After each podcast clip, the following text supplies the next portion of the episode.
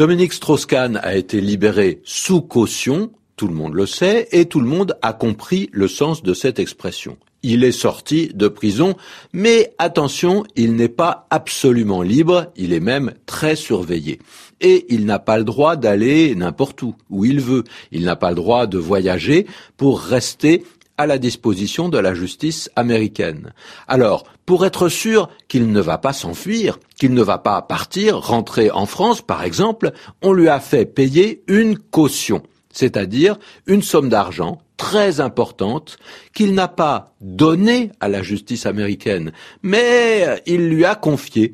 Il l'a laissé en gage, en garantie. C'est-à-dire que s'il s'enfuit, l'administration américaine peut garder l'argent. C'est bien cela une caution. Et en français, le mot va s'utiliser dans d'autres situations. Par exemple, si on loue quelque chose, on laisse une caution on loue une voiture, on dépose une certaine somme ou un chèque ou son numéro de carte bancaire. C'est une garantie contre le vol. Comme ça, on ne part pas avec la voiture, sinon on perd l'argent qu'on a laissé en caution.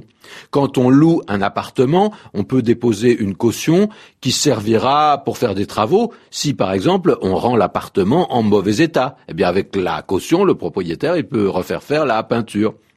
Et puis, ça sert de façon plus abstraite. Hein. Une personne peut se porter caution pour une autre. Cela veut dire qu'elle s'engage à payer ses dettes ou à réparer ses bêtises. Ou alors, une caution, ça peut être quelqu'un dont les qualités vont servir à quelqu'un d'autre. Hein. Il y a quelqu'un qui se présente aux élections. Est-ce qu'il est absolument honnête? Hmm, peut-être, ce n'est pas tout à fait sûr. Seulement son suppléant, c'est-à-dire celui qui le remplacera peut-être, celui qui fait équipe avec lui, il est d'une honnêteté parfaite, tout le monde le sait, et il lui sert de caution.